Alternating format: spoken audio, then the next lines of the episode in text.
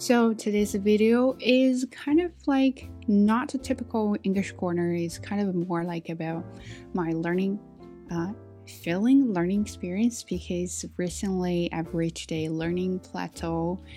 If you don't know what is plateau, so just keep watching this and then finally you figure that out. I hope. Uh, or you can just go and then check it out on your dictionary or somewhere else.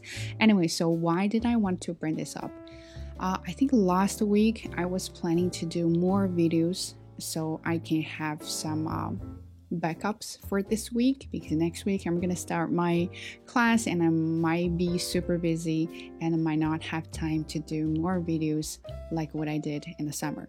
So that's why I was thinking about doing more. But then all of a sudden I just felt like I hit the wall, right? So I had no idea what to do or I had too many ideas to to do a video, but then I don't know where to start from. So then then I feel like there were a couple days my English was really bad, really broken, that I didn't know what to say, or not even that I could not speak with a good full sentence. And then I realized that those speaking things or speaking English happens a lot. Not frequently, but a lot since I started speaking English like like nobody's business, right? So functioning English and speaking English, right? So that's the two things. Sometimes I feel like I function in English with no problems. When I speak, I don't really think about the language I use, but sometimes I feel like I'm speaking the language. Then that's when I hit the wall, and that's when I realized that that's the plateau I've been experiencing or I've been through at that moment. But uh, that doesn't only happen when you learn a language, it happens a lot when you learn many things. It even happens to your work, your life, and you just kind of at some point hit that point that you can't move you can't move forward. So I found a definition about plateau, what plateau is, and it actually has a term. It's called intermediate plateau. It's not just plateau, it's an intermediate plateau. So let me just read this for you. It says the intermediate immediate plateau happens when you reach an intermediate level, you stop progressing as quickly as you did in the past. When you are beginner or lower level, it's easy to see progress because you have so much to learn, and every time you learn one or two new things, it feels like you are making a lot of progress.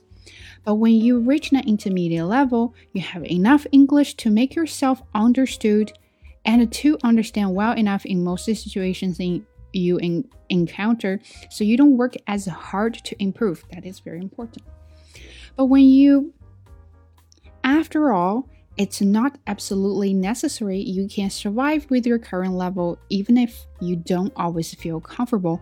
And at this level, it can be difficult to know what you need to do next to improve. It may feel like you're doing things in English but not really improving your English. That's exactly how I feel. I feel like I've reached the level that I'm okay with my English. I can function, I can do everything. I understand people, and people understand me. So when I want to jump to another level, I don't know what to do, or I don't know what another level looks like. So I kind of stayed here forever. And that's also part of the reason I make videos like this because I really want to get to another level. Uh, not only just speaking English for the sake of speaking it, uh, but also want to kind of express myself, ideas that I've never done this before, and I can learn more and really push myself to another level. But that is not the reason I want to mention this. The reason I want to say that some of you actually send me messages uh, saying that I feel like I got stuck here uh, learning everything. And I always told them that you're not the only one. Uh, I'm the same, and nobody's the exception, right? I'm the same here. Uh, sometimes I feel like I got stuck in this level and I can't move forward. And I noticed the uh, previous videos I had I posted it before, and some of the comments saying that I I understand you. Your language is so simple. Uh, you don't sound like Mm, you don't sound like other native speakers. You don't use complicated sentences or vocabulary. I'm very, very happy about that. I'm happy when people can benefit from my videos, from my, you know, random chatting.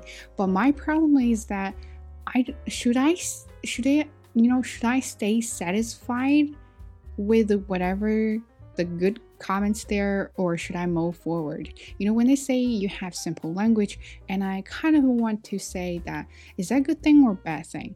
Mm, like maybe my level got stuck in that simple language, right? Maybe I can go beyond that. Maybe I can do more complicated things.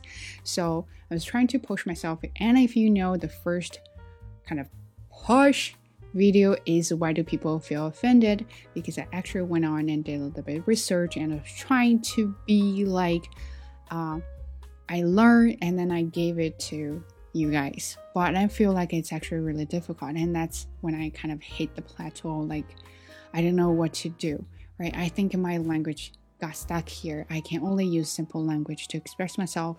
And if when I wanted to use something more complicated and more advanced, then I felt like I couldn't. But how am I going to improve myself like that? I have no idea. so that's my plateau. And that's not the only one. I remember when I worked at the private language school, uh, and I don't know if you guys actually, if you guys are new, you don't know my work experience, definitely go back to check out some of my old videos. I when I first started, uh, I worked as a, a main person slash teacher at a lang- private language school. So part of my uh, duties were was to pick up phone calls. Sometimes I could do that pretty well. I said, "Hello, this is Bay uh, speaking. What can I do for you?" Yes, yes, I can definitely get a message back to someone, someone, and and I felt proud because oh, I did such a good job. And then there are some days that I could not even speak good English. I flustered, um, and I just I, I could feel I had a broken English there. So, um, but then, what? You know, I didn't know, I didn't understand why. And I thought I had a great English, then I all of a sudden lost it. So that's when I reached the plateau. And now I don't really have that very often, but back then, when I first started really functioning in English, eh, it took a lot of energy. when when I say energy, it means you know the whole body energy, calorie consuming. So let me give you an example about my funny situation when I speak English. When I function in English, uh, after a whole day, I felt super hungry, super sleepy. So that was fine because when I got home, then I stopped speaking English right? And then I will eat ramen, I will eat a lot of snacks to kind of get my calories back. But if I have to speak English when I'm hungry or sleepy, I could definitely feel my English level is going down. And i just did not did not know how to think in english did not know how to respond in english. That kind of whole mentality was gone. And that's how how i reached the plateau back then because i feel like when i used the language i was still trying too hard to think. Uh, but from that uh, level to the level I am right now, it took me about a year, maybe less than that, but I would say approximately a year to get used to that sometimes I can't speak English because it just takes a lot of effort. When I don't have energy, I can't function in English. So, uh, but that's when I realized that that's a plateau. And also, another plateau is related to the confidence, right? So, I always say that speaking another language or learning lang- another language uh, is, you know, confidence is very important because when you think this is nobody's business, I'm just gonna do it and go for it, and that's when your language can really improve. But back then, I didn't have the confidence, uh, especially when people say, uh, uh, Excuse me, or what was that? Can you say that again? You know, my confidence level was really like drastically dropping to the bottom, sometimes even, you know, below the zero, you know, reach to the negative. Uh, that happened a lot at Starbucks, right? So when I got there, I said, oh, "Can I get a salted caramel uh, cold brew or something?" They were like, "Uh, yeah, sorry, what was that? What did you want?" No, no, no. So they always ask me question, "What was that?" or "Can you repeat that?" or something like that. I felt like, "Oh my." my guy must be my pronunciation it must be my english so bad that they did not understand me and then my voice voice went from can i get a tall caramel um salted caramel cold brew to uh salted caramel uh cold brew to uh i mm, just just americano so I had that moment. I'm telling you. So that haunted me for a long time. And then at work, so that one thing really changed me. At work, uh, at work, I have my best friend, uh, Wanda. Some of you maybe know her, maybe not. Uh, Wanda is my best best friend. Um, when we chat, she she's a very strong woman. She has a very strong voice. When she says something, oh sorry, I lost you like five minutes ago. What did you say there? And I felt like, oh my god, did I say something wrong? Maybe my English was really bad and she didn't understand me. Oh my god, what's going on? So I would say, ah, you know, not big deal. Don't worry about that. And then there is a, a one guy. Um, he, he still works with me at the university. I I love him, and we're best friend. Uh, he's super funny. Uh, I I like I, I love his dog. Anyway, so that's not point. So talking to Wanda always makes me a little bit ill confident because I thought my language was not good. But my my friend, this friend, this colleague, when he speaks, he has the mumbly voice and sometimes i had really hard time understanding him which i thought that was my own listening problem. So i was always like oh my god he, said a whole bunch of things i didn't catch it.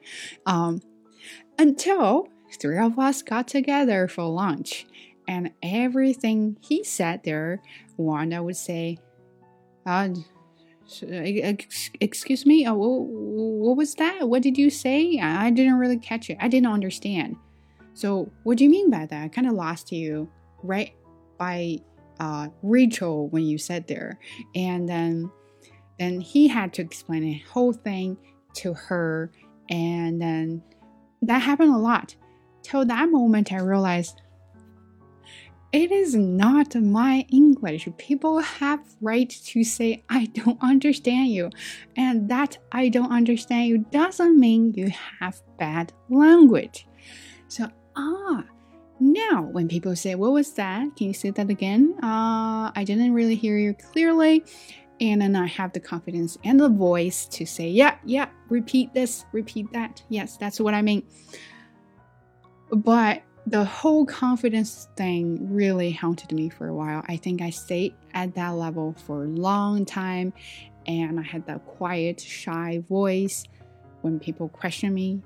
Um, but now I kind of get over that. So that's why here I want to tell you guys that if you ever had experience like that when people ask you to repeat, pardon me, or something like that, uh, don't feel discouraged, okay? Uh, it's not you or even it's you then don't think it's you okay? It's just uh, you know when when you even when we communicate in any languages in our mother tongue oh we still have to oh i didn't hear you clearly. Can you say that again? Or some people just don't have logic when you communicate or when you articulate and then you have to ask them to rephrase their words and then retell the story right? So so it's not about the language. And how you can break plateau uh, I would say don't even think about it. Okay, so why am I saying don't even think about it? Because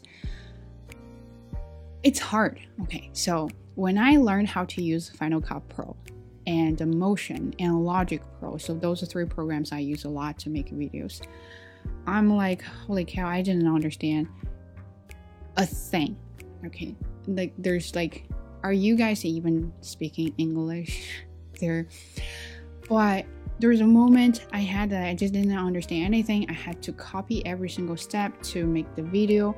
But then next time when I do when I started doing the same thing and then I still didn't remember what steps to follow. So I did that for a long time and then to the point I kind of like I did not like editing videos. But then I stepped away for about a month or so and then came back and all of a sudden it's like ding, you got a light bulb, and then you just understood how to do it. It, it just you just need a break. You are so stressed about how to get a perfect language, and then you just got stuck there. So sometimes we have the feeling it's time to just get up and step away for a while and then come back and rethink about it, right? It's like back to my high school when I was doing um, math homework or uh, physics homework where I just could not understand a thing. And then my mom always told me that, oh yeah, you know, you just gotta get up and walk around and then come back and then your your mind will be clear. And now I think it's it's a truth. Right? Same thing with the language. If today you just think like, oh my god, I can't do this, I just can't figure out, or I just can't remember anything I learned. Well, you know, everybody has a moment. maybe that is your moment at that point. Then then just leave it right? Don't really dwell on that. You are really dwelling yourself on i can't get it moment and then it's not going to do any good to you. So forget about it. Get up dance around. Um, you know if you have pets go play with your pets. If you have partners go talk to your partners. If you're alone that's okay. You can just do whatever you want, right? Even go for a walk, have a sleep, have a nap, eat something delicious, right? That will help you a lot and not even think about that uh, for a second. Then come back when you feel good and then restart fresh, right? So that's how I overcome the plateau. And I hope this video can be a little bit inspire, inspirational for you. And as you can see, my language is uh, some sometimes here, sometimes not. Uh, but I'm trying hard. If I can't do it, I'm not going to do it. If you can do it, go with your full effort and do it. That's what you can do. Do what you can do and don't stress yourself out. And that's it. Hope you like this video and don't forget to give a thumbs up and stay tuned and stay tuned. Well, stay tuned too and stay tuned. And I'll catch you in the next one. Take care. Bye.